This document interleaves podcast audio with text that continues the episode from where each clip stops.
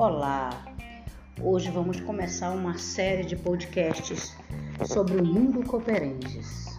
O episódio 1 nós falaremos um breve histórico da, da instituição, onde vai prepassar né, pelas dificuldades que as demais entidades sem fins lucrativos têm hoje para captar recursos, principalmente os internacionais.